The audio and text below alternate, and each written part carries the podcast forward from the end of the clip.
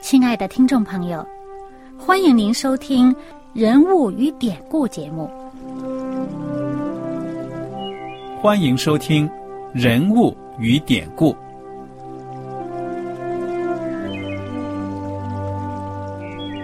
听众朋友们，当你读圣经的时候，不知道有没有过这样的想法？生活在几千年前的圣经人物，与我们这生活在二十一世纪的人有什么相关吗？那些古时候缔造了历史的伟人们，只是些令我们感叹而望尘莫及的对象吗？那些败坏了品德的小人和有负圣托的失败者，难道只是为了让我们嗤之以鼻吗？在这个人物与典故的节目里，我和小燕将与大家一起通过圣经中的人物和他们的事迹，看看我们能从他们的故事中得到哪些启发，以便用正确的态度来对待我们每天所面对的生活和挑战，共同奔走天国的旅程。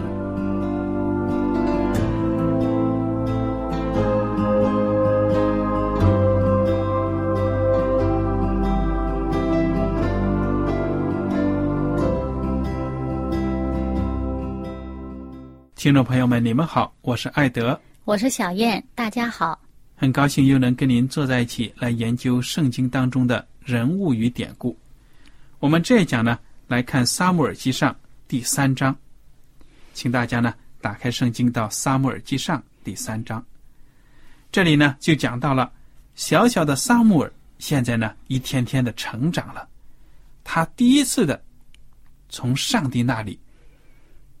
听到了护照，这个故事呢也是非常的有趣的，请小燕帮我们读一读好吗？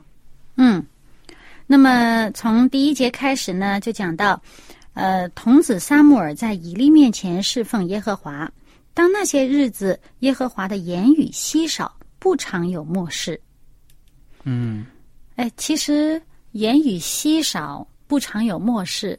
就是讲到呢，上帝很少与百姓有这个言语方面的这个沟通啊，这个末世方面的沟通啊。先知都闲着没事了，快失业了都，我想。这个祭司本来他们身上穿的这个以福德不是挂着胸牌吗？嗯还有这个呃，他们向上帝求末世的这个什么呃土名土名啊，乌灵土名啊，对啊。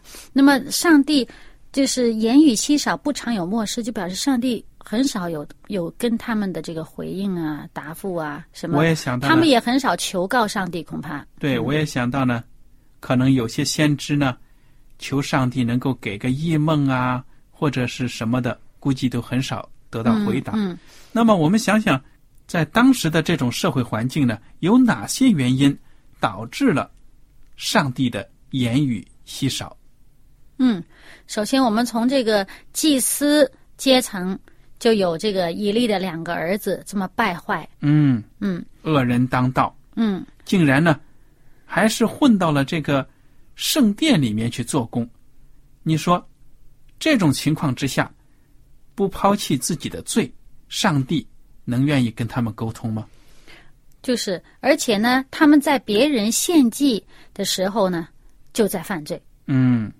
非常的严重，还有从这个整个大的社会环境来看，圣经讲的很清楚了，说当时的人都是任意而行。对，那个百姓已经很多很多人都已经背离上帝。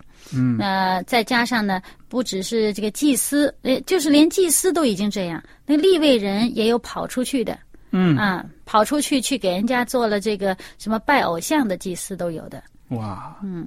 因为圣公不兴旺嘛，有的时候我们也看到，有的时候教会的状况呢，到了一种非常危急的状况啊，教会都要死亡了，连传道人都逼的呢去做别的行业了，所以这就是一种非常可悲的属灵的这种一种状态。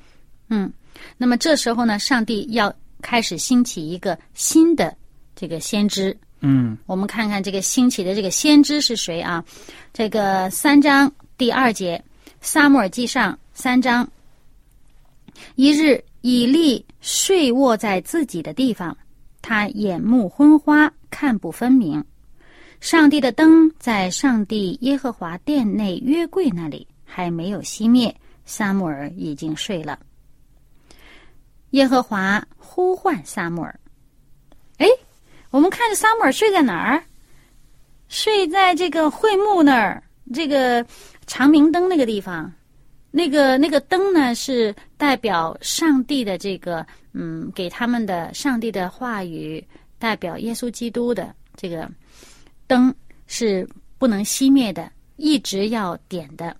嗯而这撒母耳呢，睡在那儿侍候那个那个灯啊、香啊，就是因为在圣殿里面呢，可以说这个油灯啊，要常常的加油的，嗯要让它不停的这个燃烧。嗯，还有那个香炉的香也是要一直在烧着。对呀、那么这个撒母耳呢，看起来呢，就是可以说是一心一意的在圣殿里面呢尽他的本分。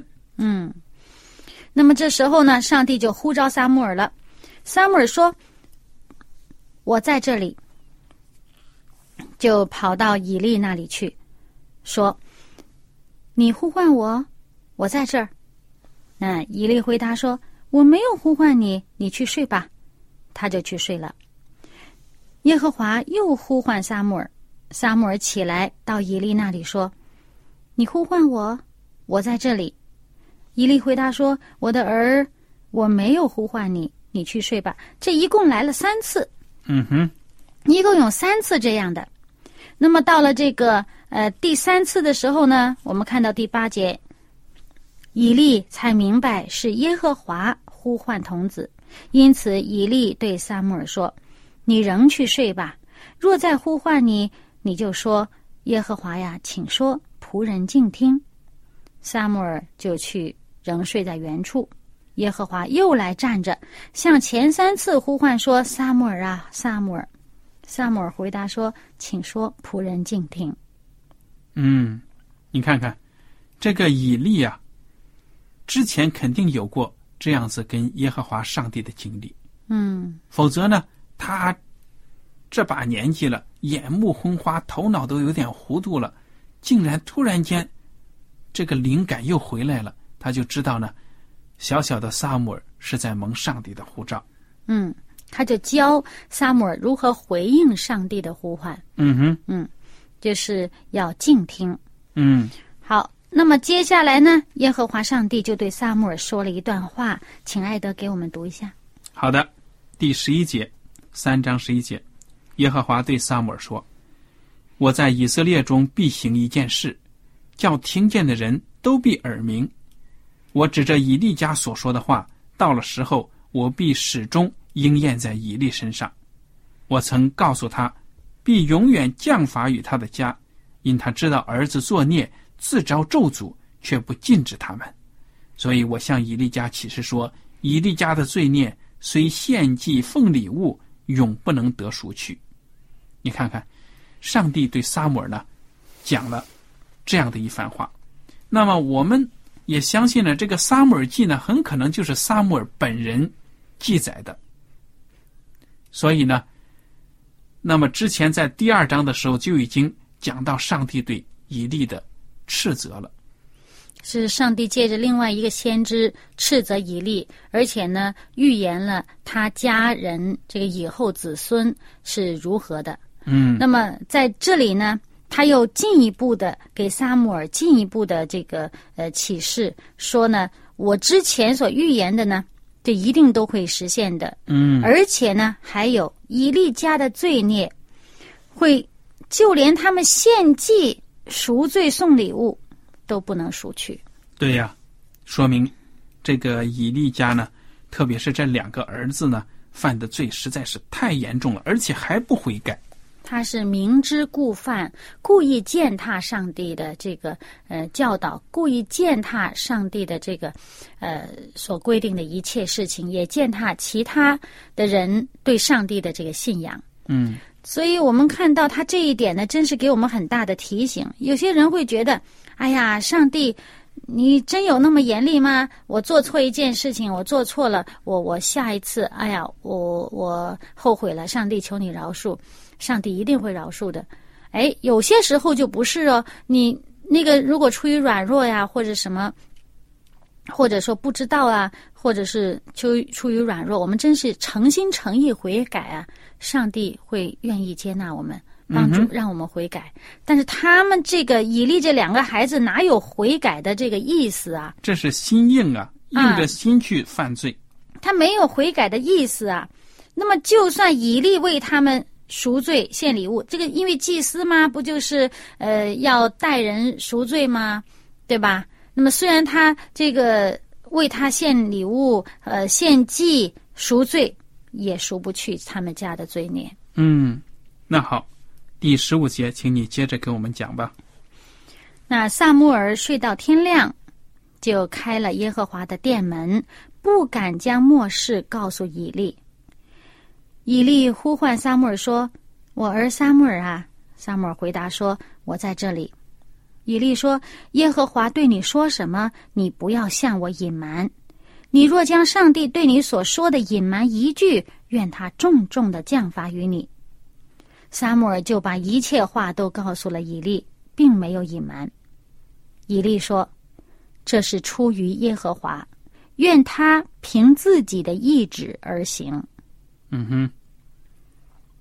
所以这个以利啊，他真的是清楚，上帝呢的的确确是对他的家呢非常非常的不满了。他也很有自知之明，对呀，他知道自己呢，在这件事情上呢，要担自己的罪。嗯嗯，所以我们看到呢，人只要犯罪，一定会有后果的。嗯，不要有侥幸的心。所以，以利家的罪呢，已经追上他们了。其实谁犯罪都是一样。嗯，你作为一个大祭司也一样。你如果作为大祭司，身为这个上帝与百姓之间的桥梁，你这个责任更加重大。你背负的担子是把百姓的罪在上帝面前承认，在上帝面前这个赎，他就是预表的这个基督就是救赎主的这么一个角色。嗯哼，而他自己本身背负的罪，他是难免。是人都是有罪的，嗯，但是他所背负的是他故意犯罪，嗯，他而且上帝警告他，呃，借着长辈教训他，一再告诫之下，他仍然固执己见，仍然坚持自己的这个罪恶的做法、邪恶的做法，还罔顾其他人，所以呢，这个是罪就更大了，就好像我们现在呢。说你知法犯法，嗯，罪加一等啊！他等于拆毁人与上帝之间的这么一个桥梁。对呀。好，我们来看看第十九节。萨姆尔长大了，耶和华与他同在，使他所说的话一句都不落空。从旦到别是巴，所有的以色列人都知道耶和华立萨姆尔为先知。耶和华又在示罗显现，因为耶和华将自己的话漠视萨姆尔。萨姆尔就把这话传遍以色列地。这个时候呢，这个萨姆尔真的是可以说是，等于是脱离了师傅，已经自己呢，已经成功了，已经长大了。那么在这里面，我们看到呢，从这里就看到，因为呃，之前以色列的这个以色列人的属灵的领袖呢，应该是以以利为代表的。嗯，那么。以利在这个时候已经真是很老了，再加上他家里没有这样的事情，他已经不能再在这个上帝面前呢，就是说代表这个上帝来向以百姓说话，而也不能再在百姓面前呢来这个呃把百姓的罪呈到上帝面前求上帝的赦免和饶恕，他的这个身份已经已经不合适了。嗯，而这时候呢，上帝所拣选的新一代的这个这个上帝的仆人，就萨穆尔，上帝已经让他的这个名声传遍了全以色列地，从但到别是巴。但我们知道呢，就是他在以色列人这个地方的最最北边、最北端。那这个别是巴呢，就是最南端，他们是狭长的，这么这么长长的这个这个地方。那么等于说，这个意思就是说，所有的以色列人的地方都知道，撒母耳已经是这个上帝的这个仆人，上帝的先知，在这里面呢，已经清清楚楚的讲，撒母耳是上帝的先知。好，我们接着来看第四章。第四章呢，这个政治局势呢起了大的变化，以色列人呢跟非利士人打仗来了。那么打仗的时候呢，以色列人竟然有一种错觉，以为呢，只要我们把上帝的约柜抬到前线呢，就一定能够打赢仗。嗯你觉得他们这种想法是不是很幼稚啊？嗯特别是看到他们整体的这种属灵的一种状态呢，都已经低落到不能再低落了。嗯，这个时候呢，倒忽然想起上帝来了。而且他们对上帝的认识已经转变到一种这个呃偶像崇拜的这种模式，对了来去想上帝，对好像这个约柜本身带有什么样的神奇的能力。嗯而且呢，我们在想，这个圣经在第四章的第四节讲这个百姓打发人到示罗，就是从会幕那里啊，就是把坐在二基洛伯上万军之耶和华的约柜抬来。哎，这个约柜呢，好像说抬了约柜来就把上帝抬来了似的。嗯哼你说上帝不是无处不在的吗？嗯，怎么会说你要我去哪里，我就一定会去哪里？你要我站在谁那一边，我就站在谁那一边。应该人站在上帝那一边，嗯，对吧？而不是要要求上帝站在人这一边。而且你看，抬着约柜来的，跟着约柜一起来的这两个人是谁啊？以利的两个儿子，哎呀这，不两个大恶霸呀，嗯，竟然来了。我想他们抱着一种嘿，抱着带着这个约柜来上打打仗啊，如果打赢了多光彩呀、还在军事上还有这么一个威名呢，所以就来了。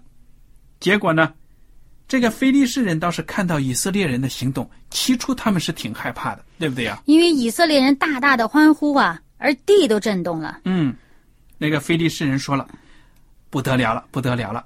这以色列人呢，把他们的神带到营中来了，而且你听说过吗？耶和华曾经呢带领这些以色列人脱离埃及地，你看行的那些神迹，十个灾难呐、什么什么的，了不得了。哎，他们知道啊，这个以色列人呢有他们的神，嗯但是你留意一下，他们不知道这神叫什么，他没有说耶和华，嗯。而且呢，你看他这里面说呢，说到他们认为这个以色列的这个神呢是他们，他以为这以色列人呢有好多好多神，就证明以色列那个时候真是不能代表上帝的子民。嗯哼，上帝的子民在人的观念当中，应该是他们所敬拜的是独一真神，嗯哼，怎么会给外邦人的印象是他们有好多好多神呢？嗯哼，你看他这里面讲到什么呢？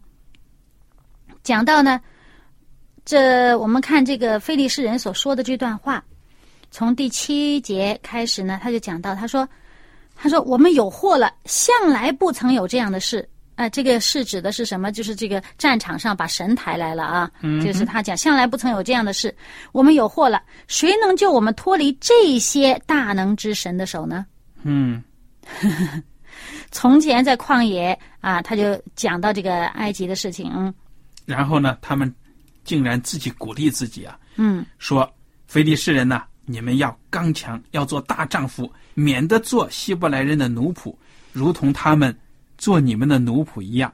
你们要做大丈夫，与他们征战。”哇，你说这个非利士人虽然一开始呢吃了一惊，但是人家振作起精神来，更加的有决心要打以色列人了。嗯，说万一打败了，可是要当他们民族的奴隶啊、因为他们自己也奴役着别人呢、对呀、嗯，结果呢哎？，非利士人和以色列人呢就两兵交接，嗯，结果怎么样呢？以色列人败了，逃跑，哇，哇，好多人被杀，当时死掉三万对呀、嗯死了三万人，神的约柜被掳去，多丢人呐！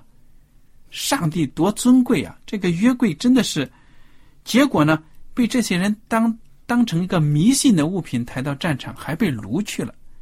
唉，而且呢，以利的两个儿子和夫尼、菲尼哈也都被杀了。真的是按照上帝的这个审判宣判呢，当天同一天，两个弟兄啊全都死了。嗯，那么当时呢，这种情况，你你看，你说约柜被掳了去，嗯，在非利士人的这心目当中，约柜是个什么？也只不过是偶像之一吧。对呀、但是也有点精神支柱，毕竟从传奇故事从祖先那里传下来，这哎约柜可是很厉害的，一代一代对，那是我们的国家的传传，可以说是镇国之宝啊！啊，所他这他也是真。是很开心的。这个对非利士人来讲呢，他真是很高兴。我把他我们把他们的神都抢来了，嗯他们的神可是大能的。现在这神到了我们的地盘，该归我们了，是吧？是不是该保佑我们了？他们可能是这样的想法啊。嗯嗯，那么，当时呢，这个战场上失利的消息呢，就由一个逃亡的便雅悯人呢带回了以色列的城中。嗯，这人一一报回去信呢，以利就听见了，说：“赶快过来跟我讲讲什么事情啊嗯，当时那个城里的人呐、就是都呼喊起来了。那个以利就听着这么喧嚷的声音，然后就问了。然后这个圣经上讲到十五节讲到，当时以利已经九十八岁啦。他不只是眼目昏花，在这个时候已经是眼目发直，不能看见了。？”嗯哼，以前萨姆尔小时候他眼目昏花，这时候萨姆尔都大了，你看他已经看不见东西了。然后那个人就对以利说了：“他说我是从镇上来的，今天呢我从镇上逃回，嗯，从战场上来的。然后呢，这个人呢就报告说，以色列人在非利士人面前逃跑，民中被杀的甚多。你的两个儿子啊死了，并且呢，上帝的约柜被掳去。嗯，这个人一讲到上帝的约柜被掳去，其实呢，以利我们知道哈，他心里有数，两个儿子死了，就是上帝的这个判定，判对吧？对了那看他还没什么反应呢。接着呢，一说到这十八节说，他一提上帝的约柜，以利就从他的位上往后跌倒，在门旁折断颈项而死，因为他年纪老迈，身子沉重。以利做以色列的士师四十年。嗯，你看这以利啊，老了这么沉重的身体啊，估计跟他当祭司的时候呢，生活习惯有关。不是他一天到晚坐在那儿嘛？对呀、那上面讲他吃完了就坐在那儿，他整天就是坐在那个呃肥胖，嗯，说不定还有糖尿病也不一定啊。那肥胖我们也不知道，他这上面没有讲他肥胖，但是不管怎么说，人年纪大了，这个胳膊腿儿都不那么好使了，那稍微跌一跌的话呢，就是跌得很重呢。你说这一代也算是一个很举足轻重的人物，就这样子呜呼哀哉了。嗯，九十八岁做了四十年的史诗，啊，这个老年的时候还是头脑不清楚，眼睛看不见，也是一种很很遗憾的状态了。你跟人家摩西没办法比，对不对呀？嗯，摩西对上帝忠心，身体也很好，到老了耳不聋眼不花的。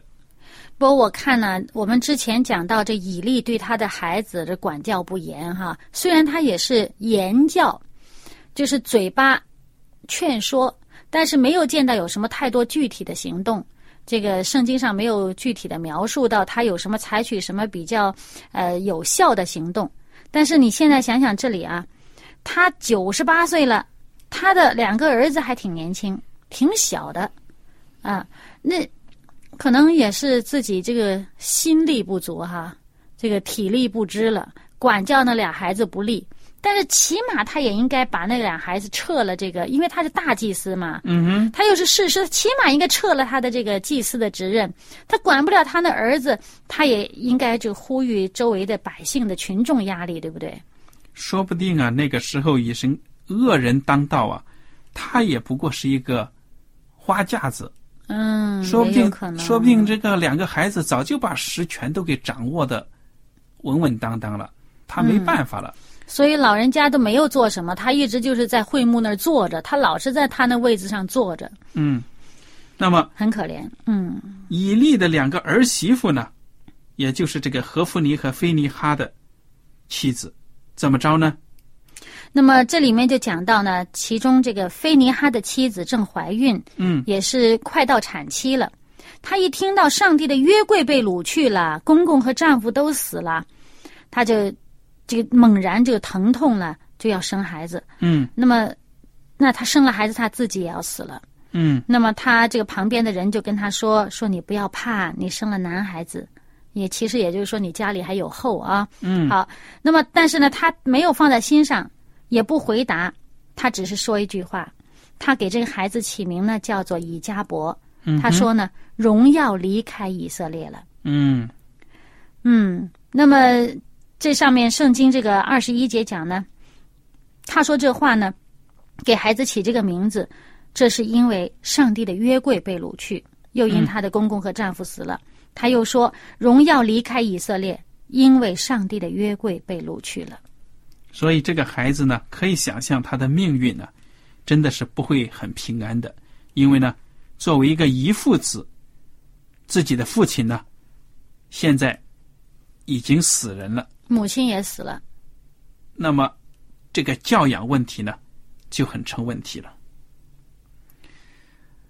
你看这个以利家呢，这个悲剧真的是让我们看到了不敬畏上帝。虽然曾经在年轻的时候挂着名誉，挂着这个名，就是侍奉上帝的祭司，但是结果又怎么样呢？所以这个事情真的是很提醒我们这些敬拜上帝呢、认识上帝的这些人呢，嗯，我们要小心这个孩子的教育，嗯，那么你你想，以利自己本身，我们相信他不坏的，他把这个撒母耳教的很好，嗯哼，他自己也是英明啊，几几十岁了，对吧？但是呢，他这个自己亲生的两个儿子，就败坏了整个这个这个祭司制度的这个，所以呢，但是呢，我有一点呢，我们如果读到圣经再往后读，也会看到呢，撒母耳在教育孩子上也是不行，失败，嗯，所以这是很遗憾的。所以就说人，当你专注在上帝的事工的时候，其实我们也应该想想，我们家里也不要放掉，嗯，因为这是上帝的产业，儿女是上帝的产业。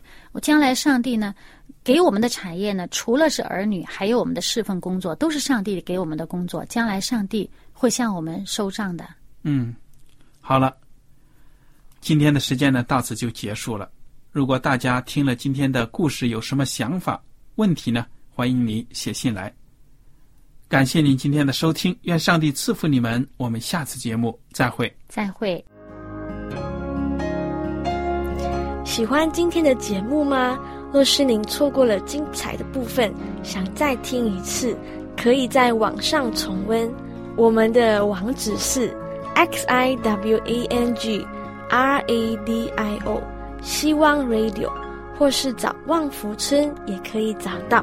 记得把好东西介绍给您的朋友，与他一起收听。